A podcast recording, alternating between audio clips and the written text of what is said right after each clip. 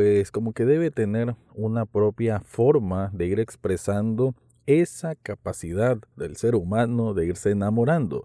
Si nos vamos a la sitcom de los años 90, 2000, vemos que compone una fórmula en que ya sea el hombre o la mujer poco a poco o de forma fortuita se va a ir enamorando o gustando de esta persona, pasando por diferentes situaciones hasta que se da un desenlace satisfactorio para quienes buscan este tipo de entretenimiento. Sin embargo, cada tanto en tanto salen películas que te ofrecen algo un poco distinto, que salga de la regla, que salga de la norma, y un poco de eso es lo que nos ofrece Fingernails, una película que se estrenó recientemente en Apple TV Plus y que tiene una premisa interesante, un desarrollo que cumple, pero que quizás en el último tercio logra estancarse un poco y de ahí tiene un final quizás no muy indicado.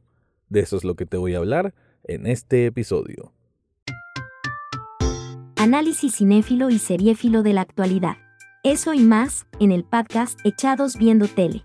Esta es una producción desde Nicaragua, de Rafael Echado.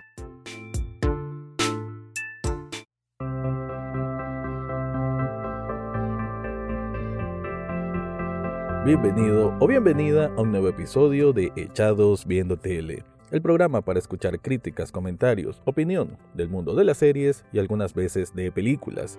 En este caso, vengo a hablar de este filme, Fingernails, que me lo topé casi de casualidad. De hecho, no había visto ni siquiera el tráiler, solo había, si no me equivoco, creo que miré como un artículo, porque además de ver un póster general o ver algún anuncios sobre la película y darse cuenta de quiénes son el elenco principal, ya llama la atención. Jessie Buckley es una de esas actrices que, que siempre la ves como en películas un poco raras, ¿no? Un, un poco offbeat, le llaman en Estados Unidos, ¿no? Un poco que salen de, de lo común, ¿verdad? Ha hecho terror, ha hecho cine un poco más experimental. Y me parece que es una actriz, eso sí, muy comprometida y que los papeles lo hace pues con, con ese aplomo y con esa entrega necesaria, ¿no? En este caso, me parece es igual a salvedad de algunas situaciones en que no sé si es por el guion o por ella misma, que siento que hay como una, quizás una repetición de, de las acciones, en este caso de las emociones, de esa manifestación del amor. Pero bueno, por un lado entonces tenemos a Jessie Buckley, que viene siendo la parte femenina de esto, de, de, un triángulo amoroso, mejor dicho, ¿no? Porque la película, si la vemos en términos bastante sencillos y prácticos, tenemos que es un triángulo amoroso que está conformado también con el esposo, bueno, la pareja de ella, perdón, que se llama Ryan, que es interpretado por Jeremy Allen White. ¿Que quién es él? Bueno, el famoso Carmi de la serie The Bear, que, bueno, un actor que ya lo he dicho en este espacio, me parece que puede tener un futuro muy, muy grande. Aquí tiene un papel bastante modesto, no es el protagonista, porque el otro protagonista es Riz Ahmed, o que en este caso el personaje se llama Amir. También un actor que lo he visto en diferentes tipos de proyectos, desde acción, drama, Sound of Metal, me parece una gran película que él creo que hasta estuvo nominaciones de premios. Así que es un conjunto de actores, me parece bastante o sea, como un buen casting, ¿no? Me llamó mucho la película por su casting. Por el director quizás no tanto, Christos Nuku, algo así se pronuncia el apellido, es eh, un director griego que es primera incursión que hace para el cine norteamericano, aunque ya había trabajado en otras películas, tenía una ópera prima desde Grecia que tuvo buena acogida y ahora se aventura en esta en esta especie de romance distópico sci-fi norteamericano. ¿Por qué sci-fi? Ok, vamos a la parte importante, ¿no? La película trata sobre cómo en una sociedad que parece que son como los años 2000 inicios, em, tienen una especie de medición de la salud, que así como que te vayas a hacer una vacuna, bueno, te vas a hacer una prueba a ver si sos completamente compatible con esa persona con la que estás. ¿Qué significa esto?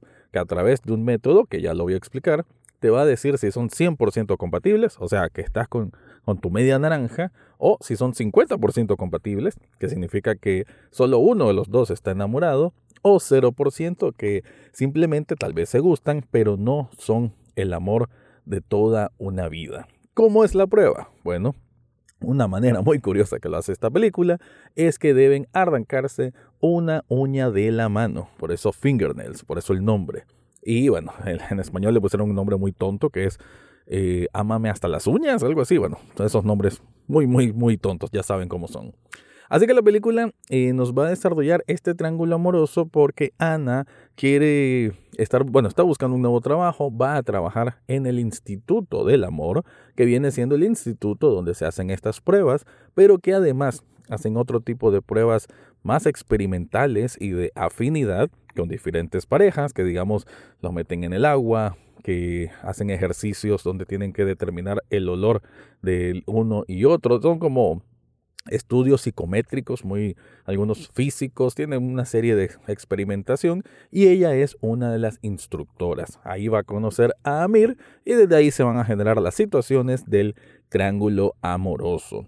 Hasta ahí la verdad es que suena bastante bien, ¿no? Una película con una premisa inteligente, que el planteamiento no está malo. Me parece que el tacto, la sensibilidad con que van abordando las cosas no está mal. De hecho, se me hace que no, parece la ópera o la primera incursión de un director en cine norteamericano porque también como que bebe mucho de fuentes de inspiración, de cosas que ya han aparecido en películas de los años 90. De hecho, hace adrede referencias a que la gente imagina estar enamorado a muchas películas o canciones de amor. Así que como que esa, esa manera de ir captando esos momentos ¿no? de, la cultura pop e incorporarlo en una historia de amor real, por así decir, no lo hace mal. Sin embargo, sí, la película como que se va a ir desgastando un poquito, o sea, me refiero en cuanto a cómo contar su desenlace, entonces esa transición de la parte 2 a la parte final quizás es donde tiene mayor problema. Pero bueno, antes de continuar, te quiero contar algo.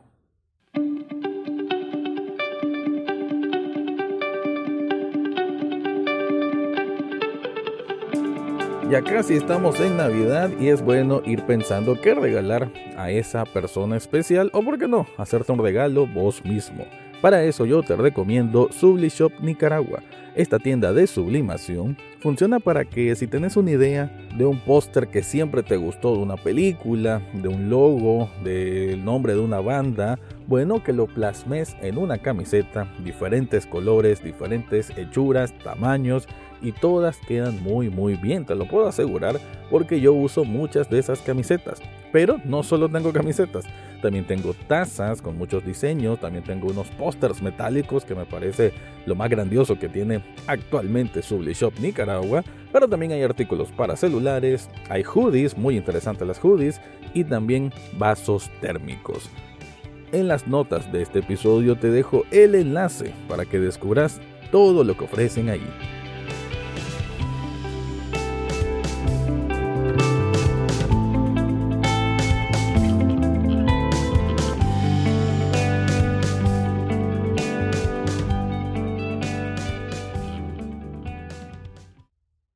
Creo que la química que van mostrando el personaje de Jesse Buckley con, con el de Jeremy Allen White, ese tratamiento, digamos, común de la certeza de que estas dos personas se quieren, me refiero que tanto Anna como Ryan, que son esta pareja que aparentemente todo está bien, tienen una vida monótona, pero digamos común, de clase media, y es ella la que, aunque ya se hizo prueba junto con Ryan y están en el 100%, como que le va creciendo una espina, una espina de, ¿será que hay que volver a hacerse la prueba? Escucha a otras personas que dicen que se han vuelto a hacer la prueba, como para reafirmar su amor.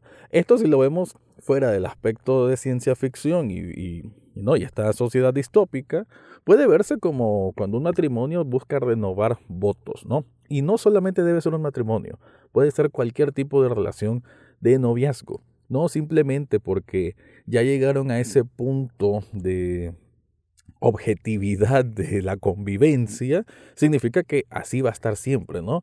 Por algo se dice que una relación debe trabajarse día a día, ¿no? El amor debe reforzarse, si no, se va a ir desgastando. Y es normal, es algo ya de reacción del ser humano, de emociones que produce las mismas reacciones químicas de nuestro cerebro, ¿no? En el sentido que obviamente la monotonía puede generarte un, un rechazo que no es quizás hacia esa persona con la que sabes que la querés, sino con el entorno que has generado, tal vez por no saber darle mayor fuego, mayor espíritu, mayor luz a esa relación. De una forma, y aquí esto lo estoy muy interpretando, es lo que nos presenta esta película. Sin embargo, como decía, desde la segunda, a ver, el segundo acto hasta el tercer acto, siempre digo esta forma, ¿no? Como que la película se divide en tres partes, es en ese momento casi del, del desenlace, el camino al desenlace, donde se siente que las ideas se fueron desgastando. A ver, esta es una película de una hora y 45 minutos. Y ya esa última, diría yo, 25 minutos, cuidado, media hora, ya se siente como que venís arrastrándote. No pasan demasiadas situaciones eh, contrarias a los protagonistas que debería existir en un guion o en un argumento romántico, ¿no? Las desavenencias no ocurren tantas y si ocurre alguna, no se sienten tan relevantes como para cambiar el rumbo de los sentimientos que hay, ¿no? Y creo que esperaba yo eso. Por ahí quizás estoy muy acostumbrado a, al cine romántico norteamericano. Conste, no es que mire mucho de ese tipo de películas, pero sí las tengo así como en, en esta memoria interna. Y quizás por eso esperaba algo así. Pero no, más bien siento que es un poco de falta de manejo ya argumental, ¿no? De darle como un mejor cierre. Eh, algunas cosas son muy obvias. La película obviamente no trata de hacerte twist, pero creo que sí debió haber tenido como algo más que te hiciera, que te importaran más sus protagonistas. Eso creo que es el peor pecado, que ya llegando a su final, como que ya sentís tanto hacia dónde va que solo esperas que llegue. Y al, ver que tarda tanto, también te sentís un poco extrañado. Con esto no digo de que no tenga un final, que no tenga un factor sorpresa, por así decir. Puedo, hasta cierto punto lo puede tener. Y también, ya lo decía en la parte anterior, el tacto, la sensibilidad con que hay muchas escenas, eh, los rasgos humanos, creo que también facilitado por muy buenas actuaciones, todo eso está muy bien. El problema es cómo lo fueron quizás desde mi punto de vista estirando y con eso se pierde un poquito precisamente la magia del amor. Bueno, con eso voy cerrando este review de la película Fingernails, pero te recuerdo que Echados Viendo Tele también es un programa de televisión que está los sábados y domingos a las 9 de la noche en Canal 8. Con eso me despido y será hasta la próxima semana. Eso fue todo por hoy en Echados Viendo Tele. No olvides suscribirte desde tu sitio favorito, ya sea Spotify, Apple Podcast o hasta en YouTube. Gracias por escuchar y será hasta la próxima semana.